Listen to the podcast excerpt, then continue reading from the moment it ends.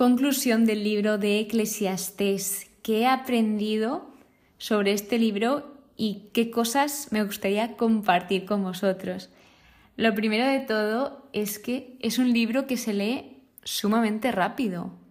Es muy breve y además es que trata estas típicas cosas que se plantea el ser humano, las típicas preguntas, las típicas reflexiones conforme vas viendo pasar la vida, pues ahí está todo. Y me gusta porque analiza tanto la reflexión con Dios, es decir, la experiencia con Dios, la vida con Dios, y la vida sin Dios.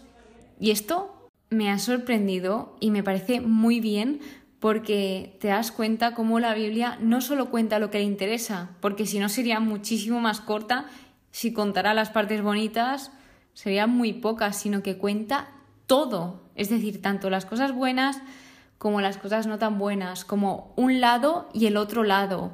Te cuenta todas las alternativas, te cuenta todos los caminos y no te esconde nada. Entonces esto es un gran punto a favor.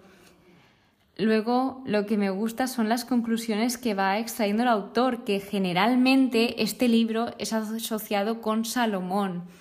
Vimos que están esas dudas, pero a lo largo conforme lo vamos leyendo, sí que es muy, pero que muy probable que el autor sea Salomón o una persona muy cercana a él.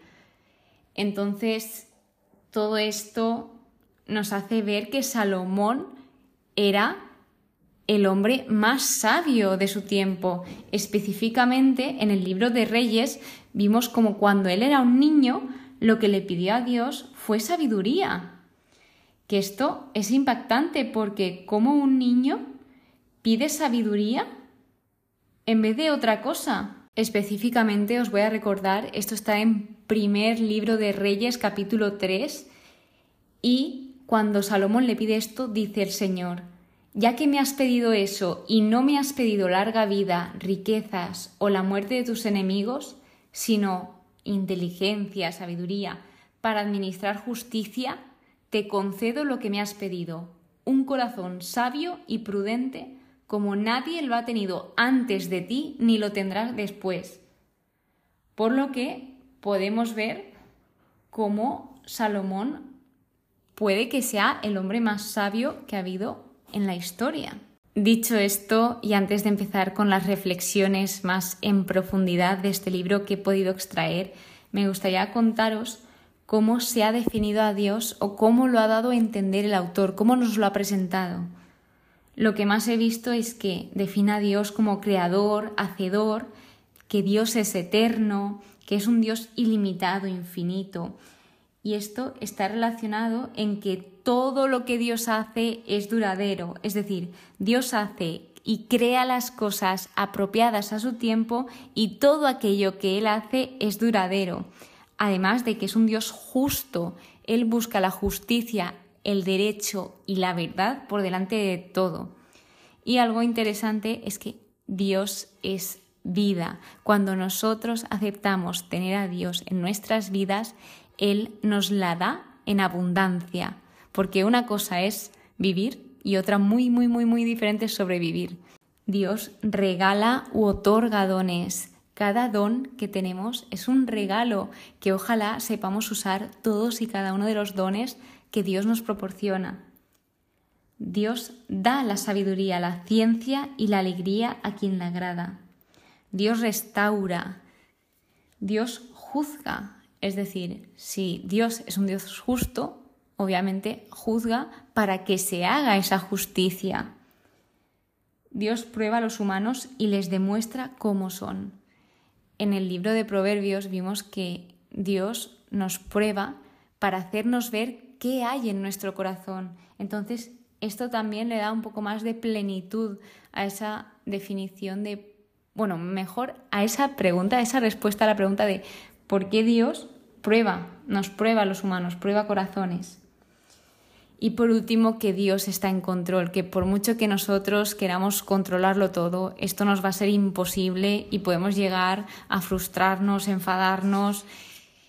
Y no, no hace falta porque Dios lo tiene todo en control y si dejamos todo en sus manos podemos estar muy tranquilos. Pero claro, esto es un ejercicio muy difícil, pero nunca es imposible. Y los términos que se usan en este libro para referirse a Dios o algo relacionado con Dios es Dios, creador, la casa de Dios y la o las obras de Dios. Ahora bien, pasemos a las reflexiones, qué es lo que he sacado de este libro, qué he aprendido. Lo primero es esto, las respuestas a ese aparente vacío de la vida, de ¿por qué voy a hacer esto si nos vamos a morir? Pues sí que tiene un porqué porque Dios todo lo crea con propósito. Entonces, cada cosa que haces tiene un propósito. Se ve cómo es la vida con Dios y la vida sin Dios. Además de que una persona puede ser muy, muy sabia y no conocer la felicidad, que es lo que le pasó a Salomón. Salomón se ve que en los primeros años sí que supo cómo utilizar esa sabiduría, pero luego no supo cómo aplicarla. Y aquí está lo difícil, porque nosotros podemos saber mucha teoría, ser los más listos, tener el conocimiento más alto del mundo, pero si no sabemos cómo aplicarlo, no nos sirve de nada. Nos habla sobre el presente, que vivamos el ahora, ya que el futuro es incierto que rechacemos la ira, que tengamos autocontrol, nos invita a ejercitar el autocontrol y además se nos hace esa pregunta de ¿por qué? ¿Por qué los justos, los malvados van al mismo sitio?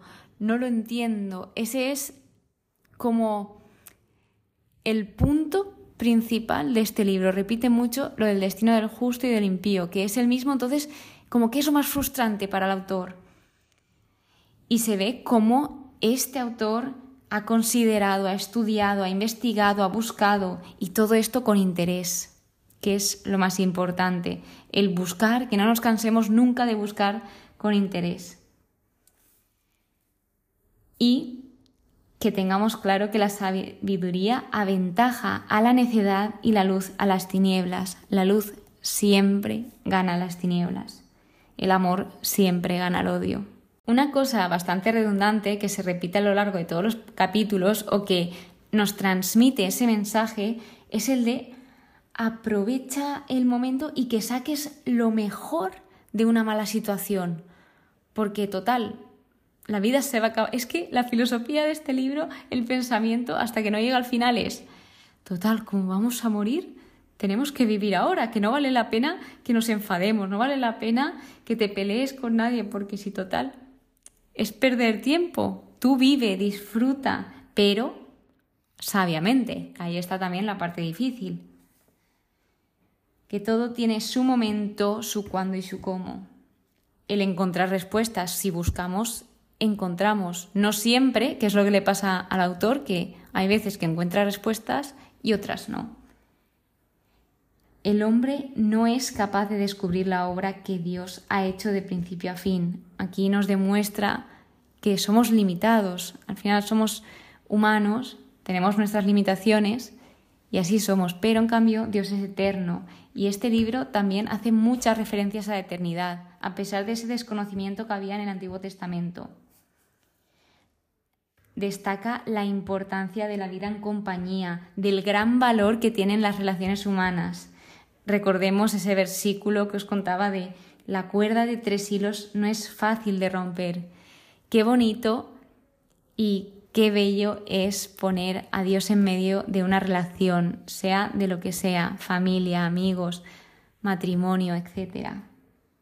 La importancia de cumplir tus promesas y tus votos, porque si no lo vas a cumplir, te aconsejo que no prometas nada. Más vale esto que prometer algo que luego no vamos a cumplir.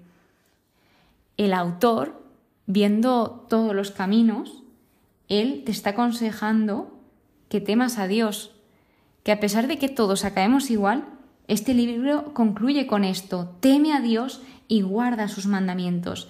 Se da cuenta de esto, de que lo mejor que podemos hacer es ese temor a Dios, ese seguir la voluntad del Señor, aceptar su voluntad, porque su voluntad es lo mejor para nosotros.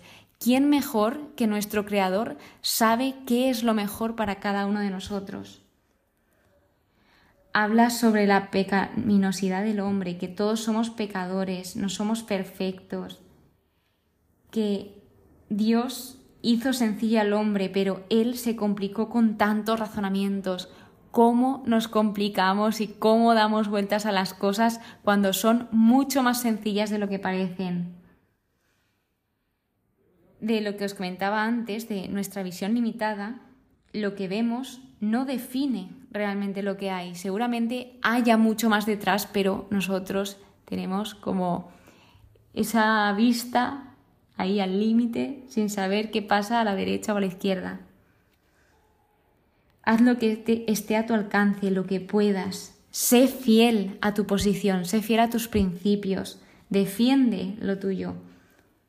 El autor te aconseja la generosidad, que te acuerdes de Dios, que tengas la que tengas, que recuerdes a tu Creador. Y por último, la pregunta clave de este libro también es si la vida tiene sentido o no. Y la respuesta te la digo. Claro que la vida tiene sentido. Como te he dicho al principio de las reflexiones que he extraído, Dios todo lo crea con propósito. Tú has sido creado con un propósito. Entonces, con Dios todo tiene sentido. Así que esto ha sido el libro de Eclesiastés, lo que he podido extraer.